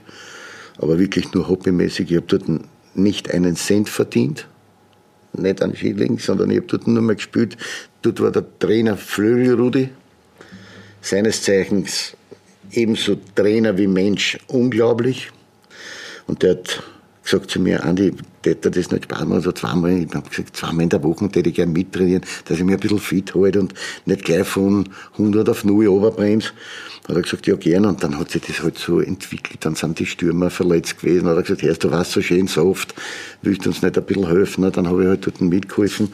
Und dann haben wir halt da wir noch Master wurden mit der Simmering und sind wir aufgestiegen in die Regionalliga. Dann habe ich aber wirklich gesagt, Schluss jetzt, mittrainieren ja, aber Schluss. Aber dann sind noch zwei Matches in der Regionalliga, habe ich dann doch noch bestritten. Aber dann war es Schluss, dann habe ich gesagt, aus, ich will nicht mehr, mehr. Ende. Dann habe ich aber alles Training einstellen müssen. Wenn ich weiter trainiert hätte, dann war wieder irgendwann ein Stürmer ausgefallen und dann war ich wieder reingekupft, weil der Flügelruhl halt für mich menschlich traumhaft war zum Abschluss diesen Trainer zu haben, das war wirklich ein Segen. Wie, wie wäre der Trainer Andi Ogres mit dem Spieler Andi Ogres umgegangen? Genauso wie ich mit meinen Spielern umgegangen bin. Also ehrlich, fair und korrekt. Gut, jetzt gibt es aber schon die eine oder andere Geschichte, dass äh, dann doch auch ordentlich gefeiert wurde, wenn es so war. Und ja, ich habe. Dass Sie ich, ja, ja, ja, alles gut. Stimmt, du hast recht. Wir haben gefeiert oder auch Niederlagen bekämpft, haben wir auch gemacht. Aber nichtsdestotrotz, wir haben immer gewusst, wann, wann kannst du feiern gehen und wann nicht. Das haben wir immer gewusst und wir sind nie feiern gegangen, wenn, wenn irgendwo so der zwei Tage vor dem Match hat es nicht gegeben. Das ist hundertprozentiger so das habe ich auch zu meinen Spielern gesagt, sage Jungs, wir haben, wenn wir erfolgreich sind und wenn wir arbeiten und wenn wir gut arbeiten, dann habt ihr alles Recht, feiern zu gehen. Ich bin der Letzte, der irgendwem kontrollieren, ich gehe euch sicher nicht kontrollieren. Aber es müsst euch eins bewusst sein, ich kenne viele Menschen, viele Menschen kennen mich und ich erfahre alles. Und ich habe auch immer alles erfahren, aber ich habe das nie in die Waagschale geworfen. Ab wenn einer jetzt ein einmal gefeiert hat und am nächsten Tag halt dann nicht aufgekommen ist und nicht zum Training gekommen ist, das kann man mit Geld alles ausgleichen. so habe ich das auch gehandhabt. Aber Meine Spieler haben immer gewusst, was sie zum tun haben. haben wenn heute einer rausrennt bei der Austria, dann muss er wissen, für was diese Farbe steht und für was das Wappen steht. Und dass ich da bereit sein muss, 100% aussetzen haben, das ist, ohne den geht's nicht. Und das haben meine Buben immer gemacht und da bin ich stolz drauf. Haben Sie bei vielen Austria-Spielern heute das Gefühl, dass das nicht so ist? Nein, eigentlich nicht. Also ich möchte den, den jetzigen Spielern nicht vorwerfen, dass das nicht so ist. Aber es ist ja dieses Vereinszugehörigkeitsgefühl, ist ja verloren gegangen mit Bosman. Also es gibt ja fast keine Spieler mehr, die länger wie zwei, drei Jahre beim Verein sind. Deswegen ist, ist es so, aber wenn du heute bei der Austria in der Akademie arbeitest, im Nachwuchs, dann musst du den Spielern schon klar machen, für was für ein Verein dass sie da, da spielen und was, was von einer gefordert wird. Und du musst sie auch im Nachwuchs schon vorbereiten darauf, was auf einer zukommt, wenn sie jemals den Sprung in die Kampfmannschaft schaffen. Was ist dann gefordert? Es muss einfach klar sein, da reicht es nicht nur mehr, dass man technisch schönen Offensivfußball spielen, sondern es gehören die anderen Tugenden auch dazu. Kann ich einmal nicht Gelingt es mir nicht so gut, dann muss ich die anderen Tugenden in die Waagschale haben, dann muss ich meiner Mannschaft helfen. So war ich und das habe ich von meinen Spielern verlangt. Und, und das haben sie, ich sage einmal, zu 98 Prozent auch immer umgesetzt. Waren Sie nicht eigentlich ein untypischer Austria-Spieler? Ja, eigentlich schon. Ich hätte wiederum besser zum, zu, zu den anderen passt oder im Vor am, am Rande von Wien. Dort hätte ich wahrscheinlich von meiner Art Fußball zu spielen, hätte viel besser hingepasst als zu Hause, weil ich ja jetzt nicht der Feinmechaniker war. Aber ich habe halt mit meiner Schnelligkeit und mit meinem, mit trotzdem, was ich halt gut kenne, habe ich das Spiel gut lesen können und ich habe sehr gut die Situationen erkennen können und das war halt dann für mich entscheidend, habe aber auch, das muss ich dazu sagen, immer wieder Mitspieler gehabt, die das auch gut erkannt haben und mich auch immer gut eingesetzt haben. Ob das am Anfang der Herbert war, der Boraska, der das halt gemacht hat, oder dann in weiterer Folge der Stöger, dann ein Beckhaus oder wie die alle auch Kassen haben. Die haben mich halt auch dann immer mit den richtigen Bällen gefüttert, das muss man auch dazu sagen. Sie haben sehr früh das Image des Ziergers gehabt. Zu Recht? Ich streite ja nicht an. Ich stehe dazu, was ich gemacht habe, aber viele Leute äh, übertreiben es halt. Nicht? Ist, auch heute ist es noch immer so. Nicht? Wenn du, wenn du in irgendwelche Internetforen eine schaust und, und, und lest, ja, der ist eh jeden Tag im Schweizer Haus und ist dort gesehen worden und wahrscheinlich, wenn ich ein Glas Wasser trinke, ist eher Wodka drinnen und wenn ich einen Kaffee trinke, dann wird äh, ein Cognac dabei sein und wenn ich, weiß ich nicht, eine Cola trinke, ist sicher ein Whisky drinnen die Leute sollen glauben, was wollen, ich weiß, was ich mache und ich kann mir daheim ins Spiel schauen, das ist das Wichtigste. Haben Sie sich auch ungerecht behandelt gefühlt, vor allem auch während Ihrer Zeit als Spieler? Nein. Ich nehme das sowas. Ich bin, ich beidel mich an. Ich, hab, ich, ich, nein, ich bin außer im Horstadion, in der heutigen Generali Arena, war ich wahrscheinlich auf, auf jedem Platz der Spieler, der am meisten geschimpft worden ist. Das ist ja so. Man muss auch dem was Positives abgewinnen, weil schimpfen dann nur die, vor denen sie Angst haben. Und was wissen, die können einem Verein wehtun. Und so habe ich das auch immer gesehen. Wenn ich ins Hanapi-Stadion gekommen bin und die Westtribüne hat mich geschimpft, dann hat mich das nur mehr, noch mehr motiviert. Der Einzige, der das erkannt hat, war der Doku Bilenzel. Und der hat damals gesagt zum Westblock, Herst, schimpft's ihm nicht. Wenn es ihm schimpft, umso mehr Gas gibt er. Und das war halt so. Ja. Wie sehr war Ihnen Ihre Frau, mit der Sie seit vielen Jahrzehnten zusammen sind, Rückhalt? Ja, das ist mein Felsen. Das ist Familie, das ist mein Fels. Die hat mir alles andere abgenommen, dass ich mich ja wirklich auf, auf Fußball konzentrieren kann. Hat meine Tochter zu einem großartigen Menschen erzogen. Und wir beide sind jetzt dabei, auch unser Enkelkind so zu erziehen und dass ein, ein, ein Mensch daraus wird, ein, ein richtiger, der weiß, um was geht. Ich kann meiner Frau sehr, sehr viel verdanken. Und wir haben uns ja dann auch in weiterer Folge eine gemeinsame Zukunft nach dem Fußball geschaffen mit unseren Friseurgeschäften. Und jetzt sind wir 30 Jahre verheiratet. Glücklich mit, wie in allen Ehen, Höhen und Tiefen. Aber im Prinzip funktioniert alles gut. Ja, und auch Ihre Frau hat uns eine Botschaft. Geschickt.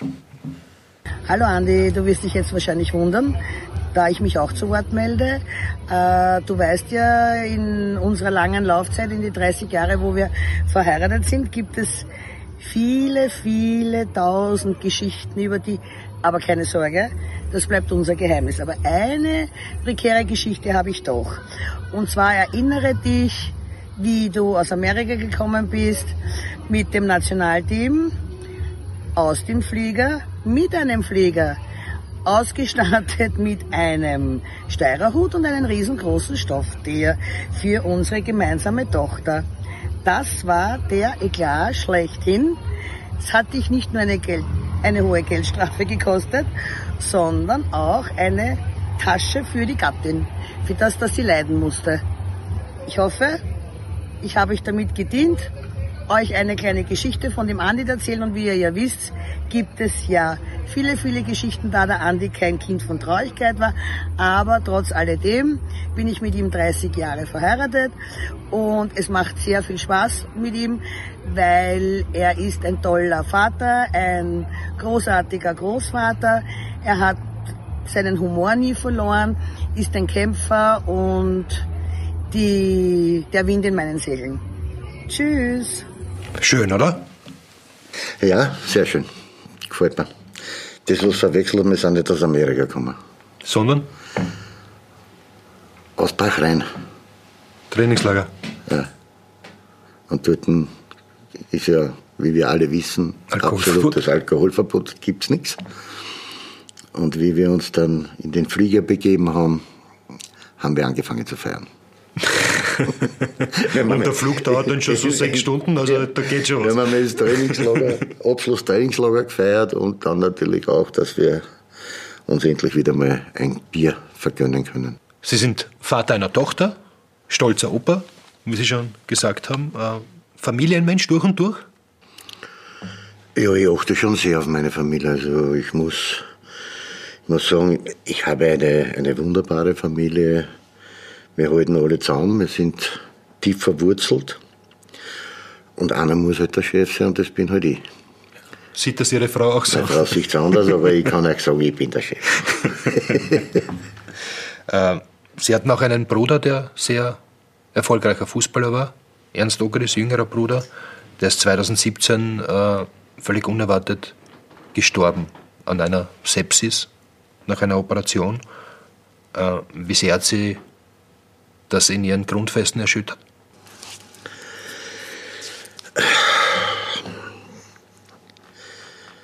Es ist einfach äh, schrecklich, wenn du deinen jüngeren Bruder begraben musst. Und vor allen Dingen, ich habe, ich habe ihn erst dann im Spital noch besucht, wie er auf der Intensivstation im AKH gegangen ist. Und wenn du dann dort reingehst und eigentlich nur mehr die Hülle liegen siehst, und ihnen alles zerfressen wurde von diesem Keim, der, den er dort aufgerissen hat, dann, dann zerreißt er der Herz, das ist ein jüngerer Bruder. Und es war schrecklich. Und wie ich von dort rausgegangen bin, hat meine Frau hat auf mich gewartet im Vorraum. Und die hat gesagt, ich habe dich in meinem ganzen Leben vor und nachher nie so gesehen wie in diesem Augenblick. Ja, es hat mich in meinen also alles, an was ich glaubt habe, ist da, da verloren gegangen. Nicht? Weil so ein junger Mensch mit 49 Jahren sterben muss, das ist halt schrecklich und für mich grauslich. Mehr kann ich da nicht dazu sagen. Euer Verhältnis war auch nicht immer konfliktfrei, weil ihr euch so ähnlich wart? Ja, wir waren uns natürlich sehr ähnlich und, und der Ernstl hat natürlich seine seine Prinzipien gehabt und ich habe meine Prinzipien gehabt. Wie es halt unter Brüdern ist, manchmal geht es ein bisschen besser, dann streiten wir wieder, dann fetzt man sich wieder, dann redet man ein halbes Jahr nichts miteinander. Das ist bei uns des Öfteren vorgekommen, aber das, ja, am Ende, am Ende zählt immer, er ist mein Bruder. Das war beim Ernstler so, das ist bei mir so gewesen. Das war ja auch, bevor er da ins Spital eingeliefert wurde, war ja auch unser Verhältnis gerade in, ein, in einer Todphase, also in einer Ruhephase. Aber nichtsdestotrotz, ich weiß, dass er mich gehört hat, wie ich im Spital war, dass ich, also was ich mit ihm noch besprochen habe. Und ich weiß auch, seine Tochter, die Jasmin, hat ebenfalls ein Kind bekommen, die kleine Julia. Und ich weiß, die hat mir den Insel geschickt. Weil eine unglaubliche Ähnlichkeit da ist. Ich habe diese Julia das erste Mal gesehen, wie wir dann mit meiner Frau ins Spital reingefahren sind und geschaut haben. Und ich habe in das Gitterbett reingeschaut und der Jensel hat rausgeschaut. Und das war, da habe ich gewusst, er hat mich gehört. Da habe ich gewusst, wir sind im Reinen. Und er hat mir die Julia geschickt mit dem Auftrag, für ihn in die Bresche zu springen und für ihn auch bei der Julia den Opa zu machen. Und das mache ich so gut es geht. Und dann ist auch noch Ihr anderer Bruder verstorben. Äh, also Sie haben innerhalb von drei Jahren zwei Brüder verloren. Äh, was macht das mit einem Menschen?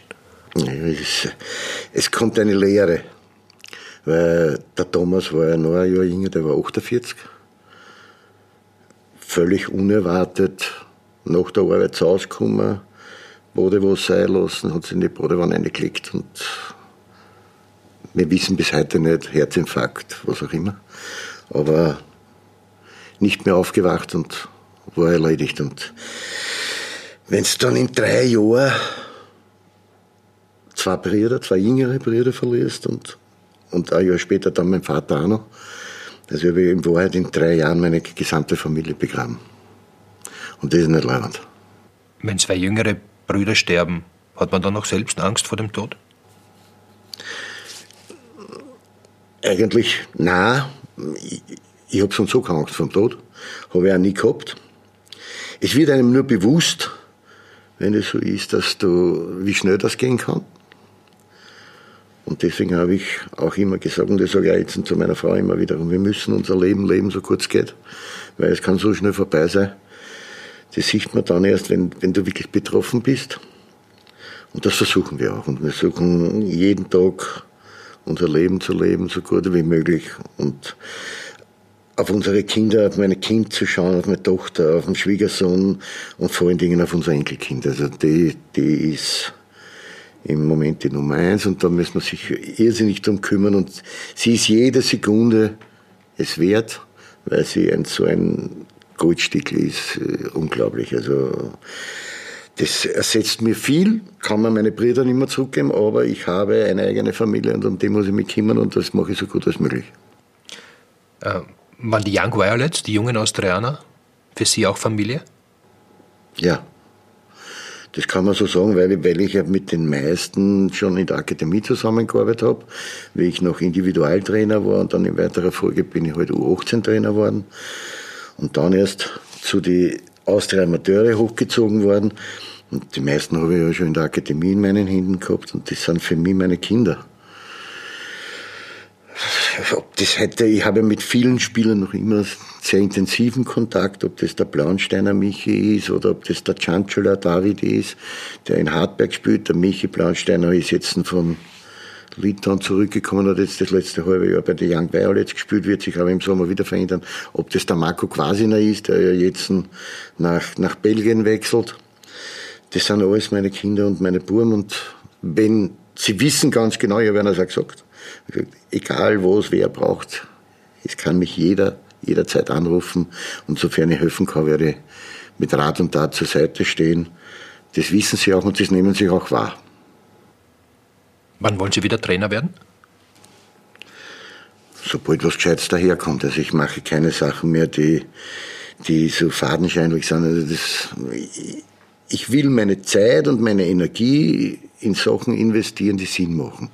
Wenn halt der Verein kommt und sagt, wir haben eine Philosophie, wir wollen mit jungen Menschen arbeiten und wir wollen in ein, zwei Jahren da was auf die Beine stellen mit den Jungen und uns vielleicht dort in diese Richtung weiterentwickeln und dann vielleicht wieder Richtung Aufstieg schauen, dann hat das Sinn.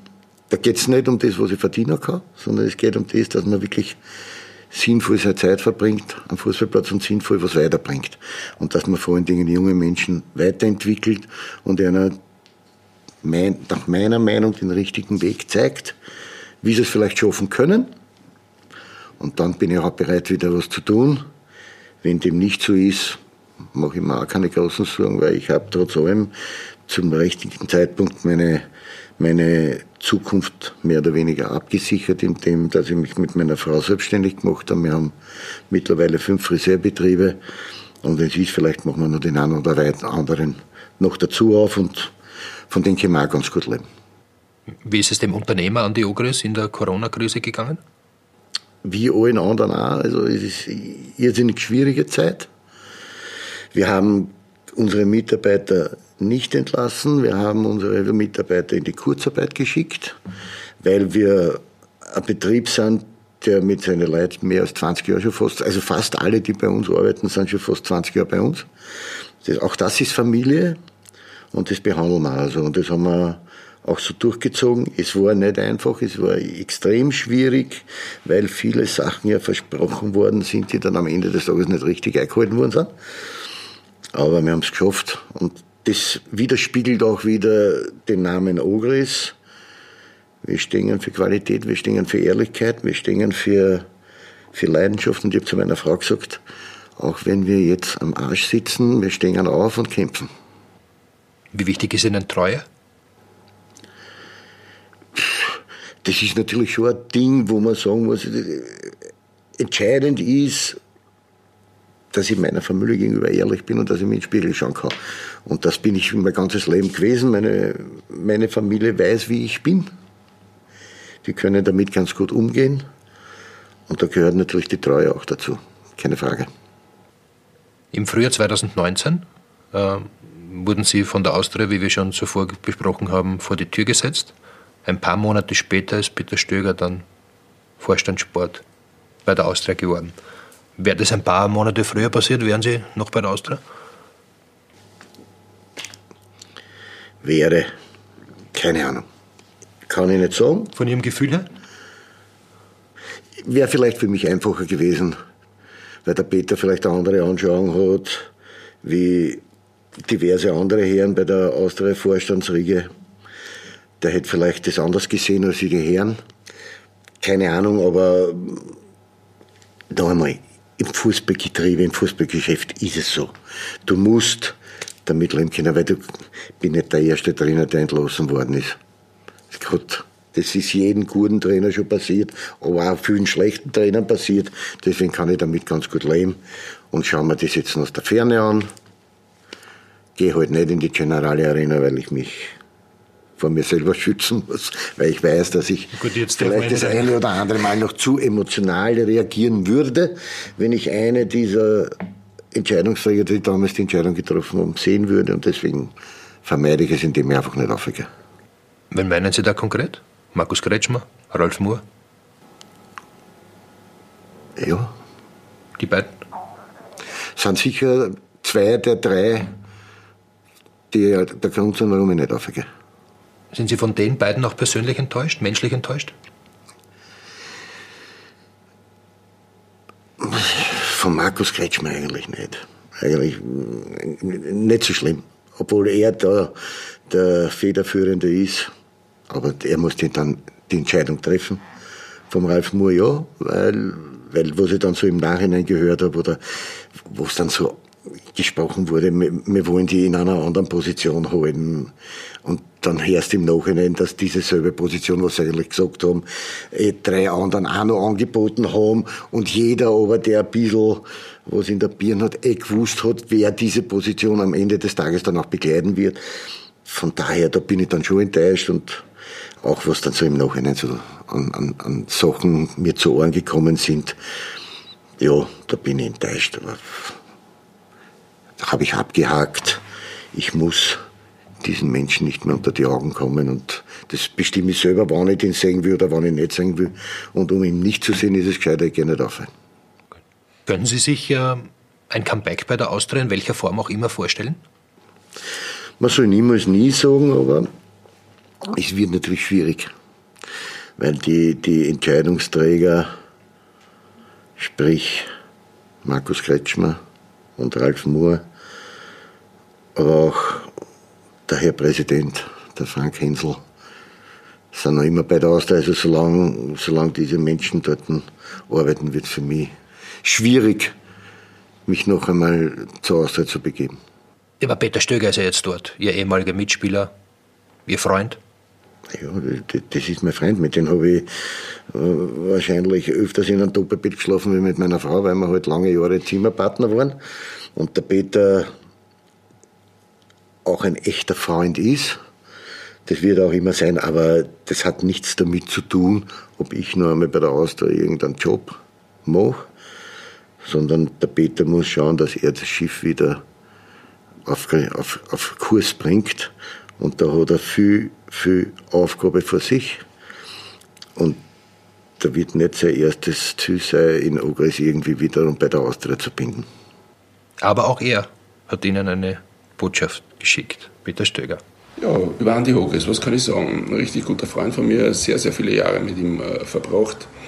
In dem Stadion, wo ich jetzt momentan sitze, würde er heute noch spielen. Nein, würde er wahrscheinlich nicht spielen, weil er wäre so gut dass er ähm, ja, mit Geld wahrscheinlich nicht aufzuwiegen wäre. Ja. Falsche Zeit erwischt, mein Freund. Ja, so ist es halt leider. Ansonsten, was kann ich sonst noch sagen? Ähm, nachdem ich wirklich sehr eng mit ihm war und immer noch bin, würde ich sagen, als einer äh, meiner wenigen Freunde, hätte ich natürlich viele Sachen zum Erzählen. Kann ich aber leider nicht, äh, aus Datenschutzgründen, aber eher aus Jugendschutzgründen, kann ich die ganzen Anekdoten so nicht bringen. Deswegen gibt es von mir eine Frage Ogal, als Kicker warst du außergewöhnlich. Äh, wie wirst du es bei Dancing Stars schaffen, dass du ähnlich außergewöhnlich bist wie als Kicker? Viel Spaß. Ja, Andi. Geht dann wieder los im September, glaube ich. Ja, im September, also Anfang September soll das Training wieder beginnen und Ende September soll dann die erste Sendung sein. Ja, dabei genieße ich noch meinen Urlaub. Meine Tanzpartnerin, die Wesi die Mova hat mich zwar schon angerufen und gesagt, Andi, wir sollten vielleicht schon zum Trainieren anfangen. Weil die anderen trainieren alle schon und ich habe gesagt, sie sage, ich ich sage jetzt was, ich bin 56, ich muss nicht mehr als Erster über die Ziellinie. Sage ich, und wenn wir jetzt zu trainieren anfangen würden, dann würde ich mich zwölf Wochen vorbereiten. Das habe ich als Fußballer nicht gemacht. Dann werde ich es jetzt als Tänzer schon gar nicht machen. Sage ich, wir rufen sie zusammen, Anfang August, und dann fangen wir zum Trainieren an wieder miteinander. Und dann werden wir auch, dann haben wir noch immer acht Wochen Vorbereitung bis zur ersten Sendung. Und das wird reichen. Warum haben Sie sich entschlossen, eigentlich bei Dancing Stars mitzumachen?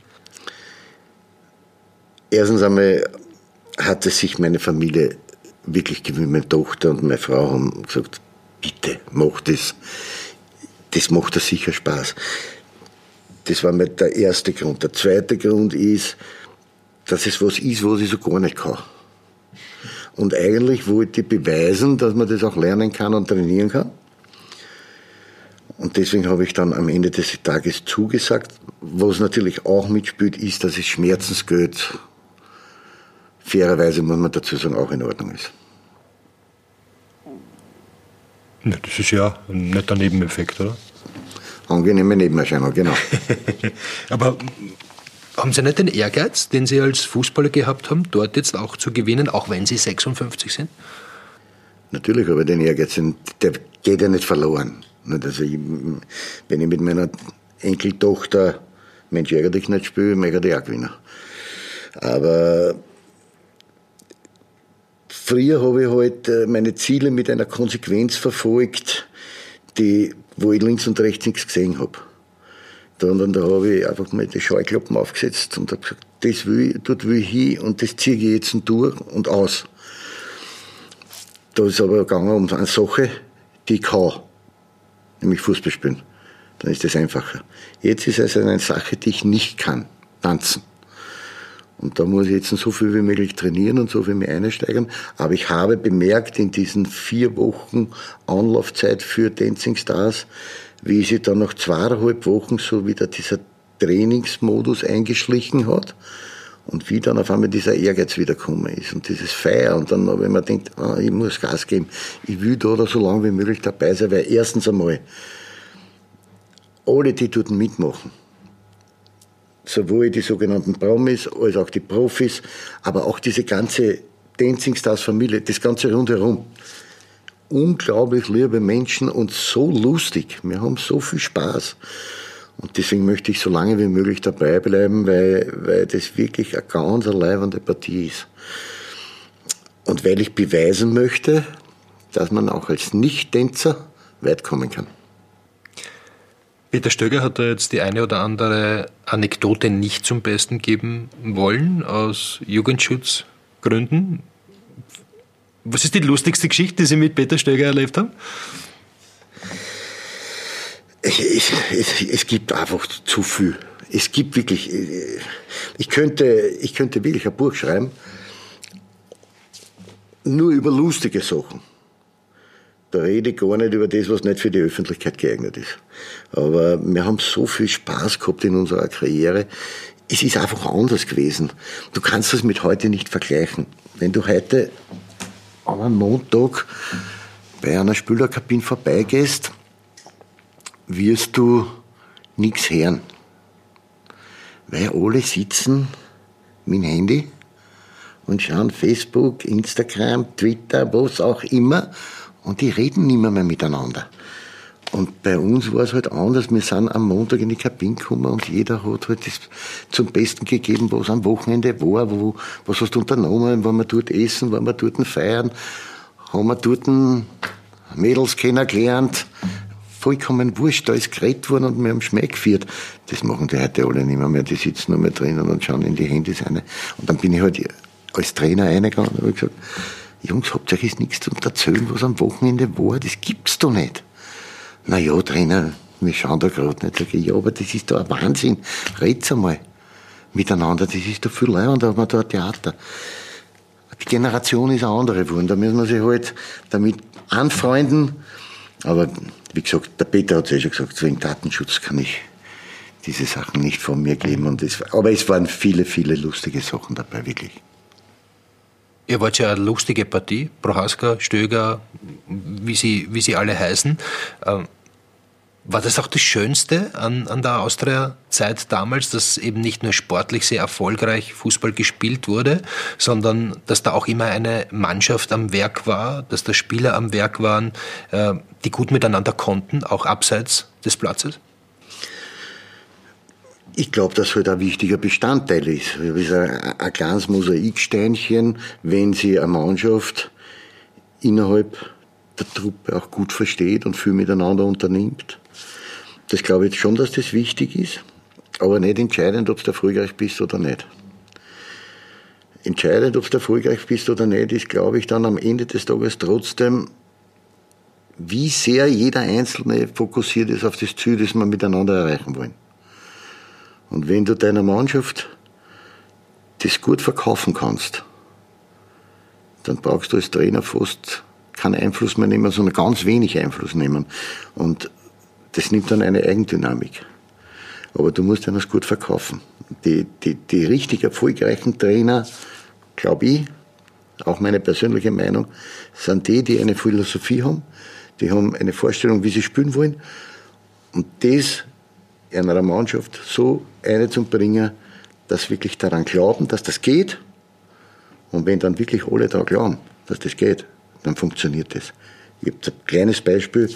Wir haben bei den Austria Amateuren noch, haben wir von der Viererketten auf Dreierketten umgestellt. Und das war natürlich für unsere Spieler ein Umlernprozess, weil, weil ja bei uns in der Akademie jahrelang die Viererketten praktiziert wurde. Und ich habe gesagt, ich glaube, dass man mit der Dreierketten einfach offensiv mehr Schwung kriegt und in der Defensive trotzdem ein bisschen stabiler noch sein können, wenn wir zwei starke Außenbahnen haben. Du musst natürlich das Material dazu haben. Und ich habe meinen Spielern das gesagt, habe ich gesagt, ich möchte probieren, ob wir auf Dreierketten umstellen können. Und haben das dann in der Vorbereitung in diversen Spielen probiert. Und am Anfang war es halt ein bisschen holprig. Auch klar. Aber in dem Augenblick, wo sie gesehen haben, es funktioniert, und die Spieler selber überzeugt waren davon, wollten sie nie mehr was anderes spielen außer Dreierketten. Und so sind wir halt dann auch in der Regionalliga aufgestiegen, in die zweite Bundesliga. Da musst du dann wiederum eine Systemumstellung machen, weil du kannst jetzt nicht einfach so vermessen sein, als mit der, ja, mit den Young Violets in die zweite Liga aufzustehen und dort sagen, ich spiele jetzt nur mehr Dreierketten und äh, die müssen sich nach uns richten. Das geht nicht. Dann muss man schon nach der Decken sich strecken und dann halt ein bisschen wieder anders agieren. Aber, ich sag's nochmal, wenn du als Trainer das zusammenbringst, dass du das deiner Mannschaft verkaufst, dann funktioniert's. Bestes Beispiel, euer Kollege Orti, der hat diesen Umbruch teilweise noch mitgekriegt, weil ich ja glücklicherweise den Ort noch zwei Jahre bei mir bei den Austria-Amateuren genießen konnte. Und Als Führungsspieler damals, als er eigentlich seine Profikarriere schon beendet hat. Genau. Und erstens einmal Führungsspieler hat irrsinnig viel also soziale Komponente. Wahnsinn. Mit den Jungen extrem gut umgekennen und auch immer wieder Vorbild bei jedem Training. Da wenn du so dann in deiner Mannschaft hast, hilft dir das natürlich Irrsinn.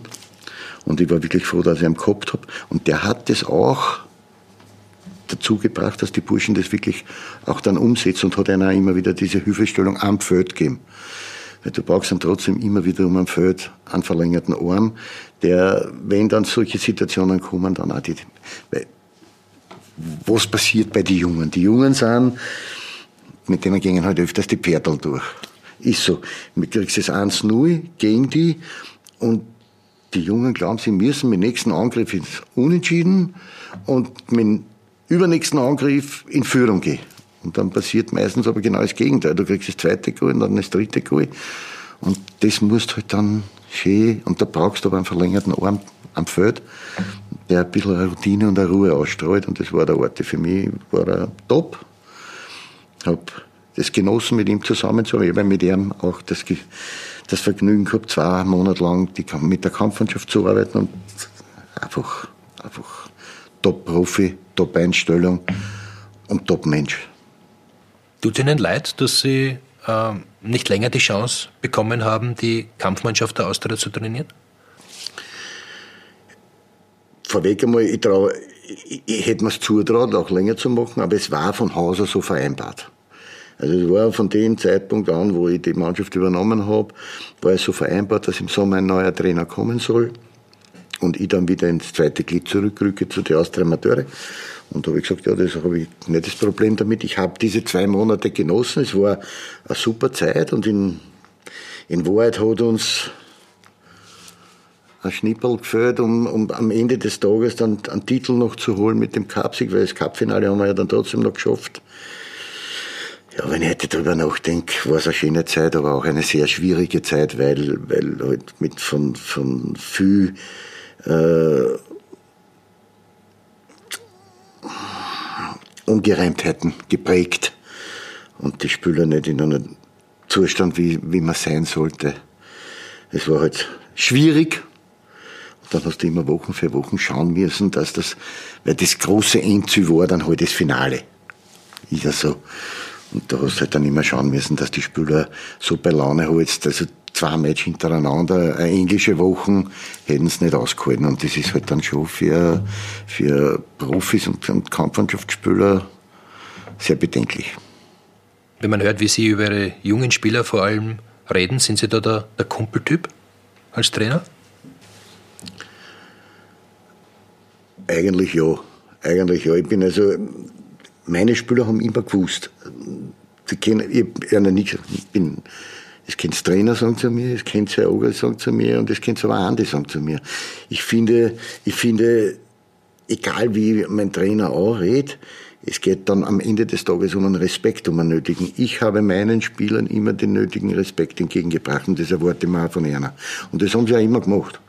Und jetzt egal, ob der eine oder andere Spieler Andi gesagt hat zu mir oder Trainer oder Oger, vollkommen wurscht, der Respekt muss da sein und den habe ich eingefordert und haben es von mir auch gekriegt. Ich habe meine Spieler immer mit Respekt behandelt. Aber das hat nichts damit zu tun, ob ich heute Herr Ogres oder Sie sagen muss. Finde ich nicht. Ich finde, dass das einfach jeder Spieler muss das Gefühl haben, dass du auf ihn zählst und dass du, dass du ihn weiterentwickeln willst. Das ist, um das geht, wenn es mit jungen Menschen arbeitest. Ich habe einer versprochen, dass ich einer jede Hilfestellung gebe, um sie besser zu machen und um sie auf den richtigen Weg zu bringen. Das ist es. Und das habe ich zu 100 Prozent gemacht und das haben sie sich bei mir immer verlassen können. Und meine Spieler haben mir das auf einer Art immer wiederum zurückgezahlt.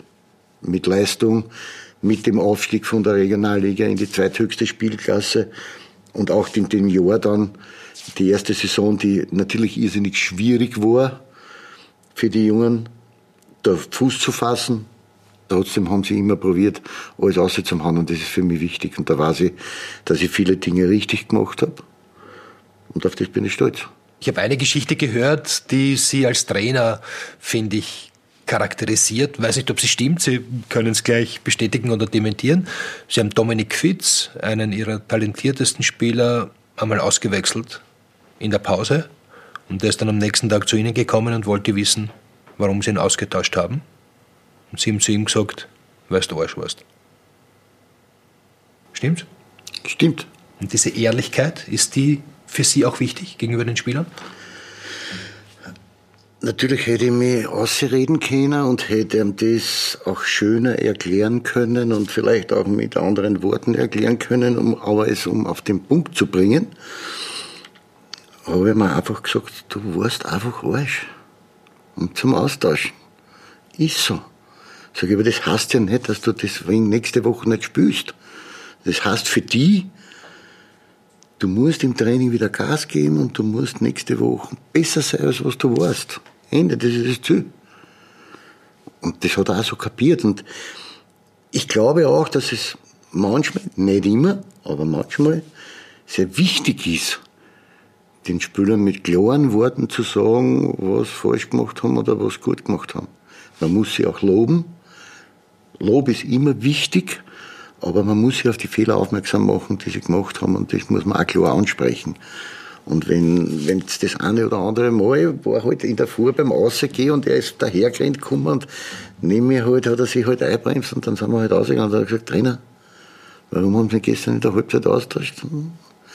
Habe ich mir gedacht, das, das ist, trifft's am besten. Und er hat das auch so genommen. Ende. Der war nicht beleidigt oder sonst irgendwas, sondern er hat es einfach verstanden.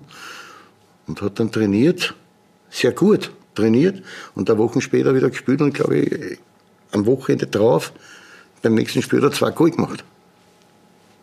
Dann habe ich alles richtig gemacht. Und er hat es gut verstanden. Von welchem Ihrer Trainer haben Sie am meisten gelernt?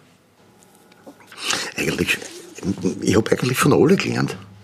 Weil, weil man sich am Ende des Tages ja von jedem Trainer was mitnimmt. Meistens halt das, was da am, positivsten in Erinnerung geblieben ist. Ob das jetzt war der Wenzel Hallermer, der mit seiner Hartnäckigkeit und mit seiner, äh, der, hat, der war ja auch vom Ehrgeiz einer so ein Getriebener, der hat das manchmal auch sehr ungerecht die, die Spieler behandelt hat. Aber auch da haben wir was mitnehmen können. Aber wie gesagt, für mich war die Idealkonstellation war halt Prohaska, Obermeier, Sarah. Warum? weil, weil sich diese drei Menschen so irrsinnig ergänzt haben und für jeden Spieler in der Mannschaft du als Spieler, wenn du jetzt eine schlechtere Phase hast oder es gelingt dir irgendwas nicht, du suchst dir ja immer wem, mit dem du dann reden kannst. Wenn es jetzt in der Mannschaft nicht so, äh, weil es nicht so funktioniert, suchst du irgendwie und egal, ob du dann zum Herbert, zum Obschi gegangen bist oder zum Robert, du hast immer einen Ansprechpartner gehabt und die haben da immer probiert, irgendwie aus dieser Situation rauszuhelfen.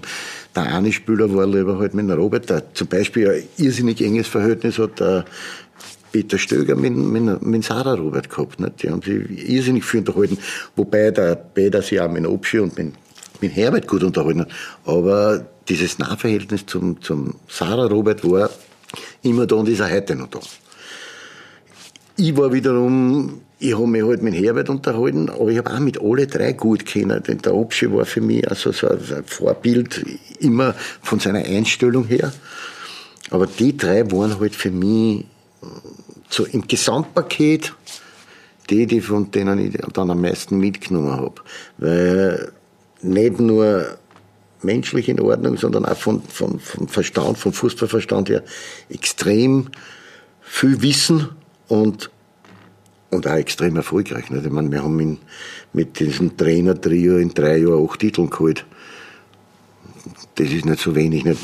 Man muss den Supercup dazu rechnen, man muss die Stadthalle dazu rechnen, die es ja damals noch gegeben hat. Und das waren dann am Ende des Tages acht Titel. Und als die drei damals gehen mussten, musste ich mit Sie auch gehen. Ja, genau. Zum LASK. Weil ich eben genau das gesagt habe, öffentlich.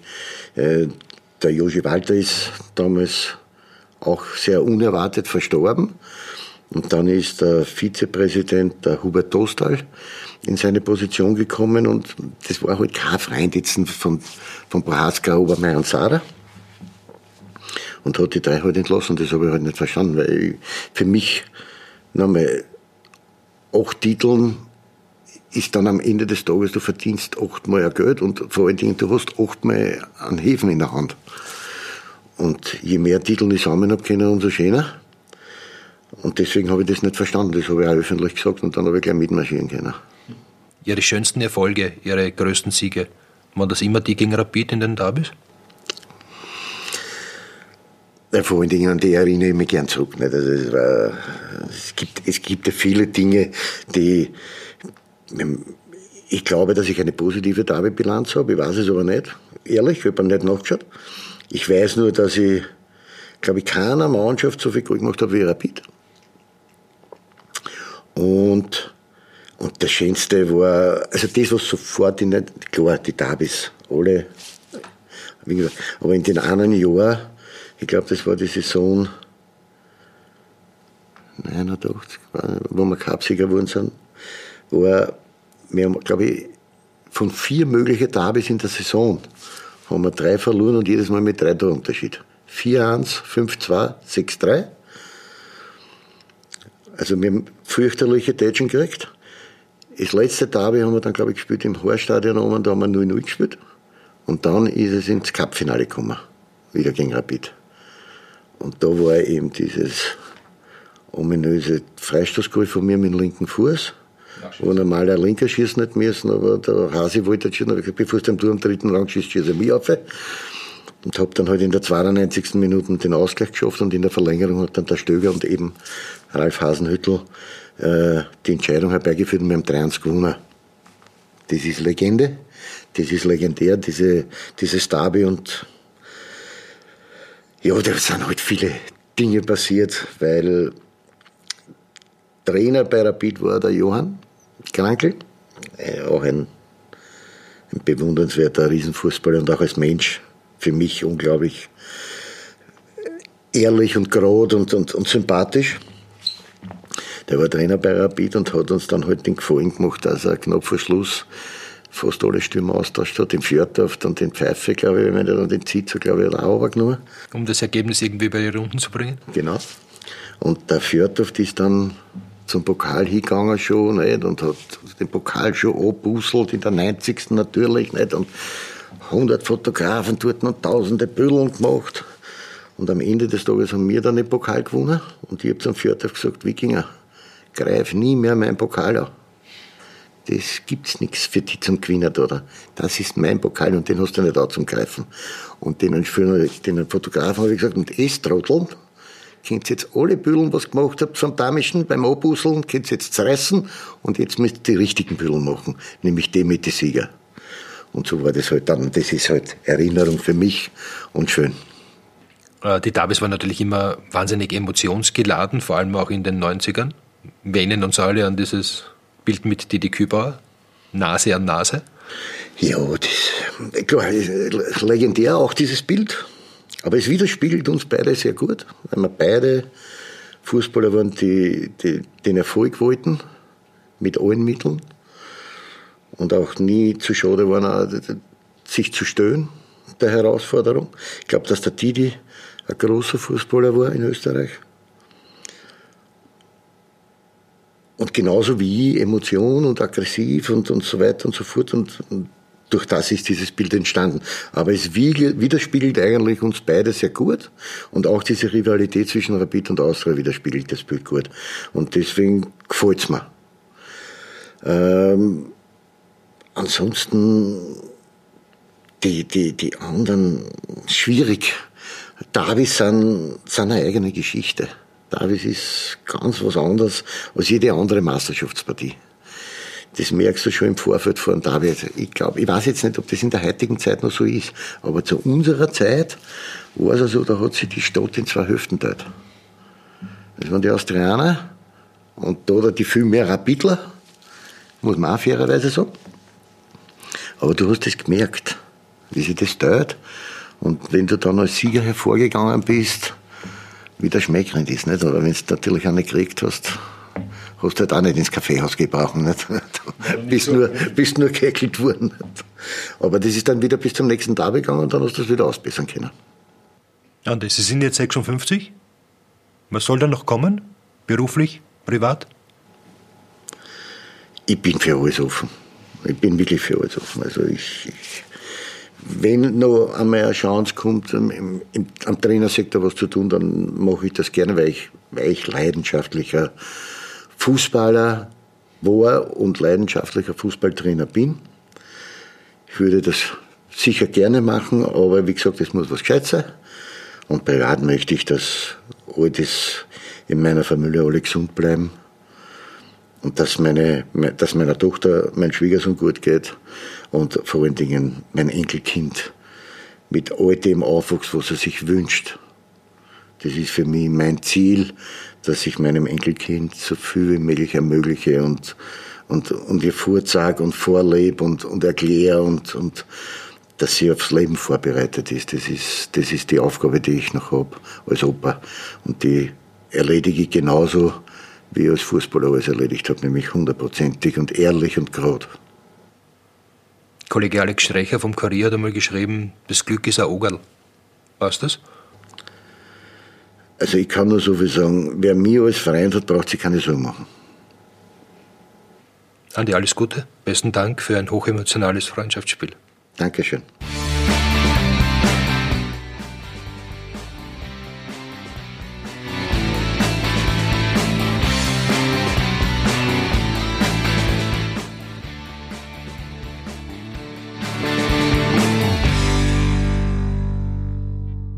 Unsere Podcasts findet ihr überall dort, wo es Podcasts gibt.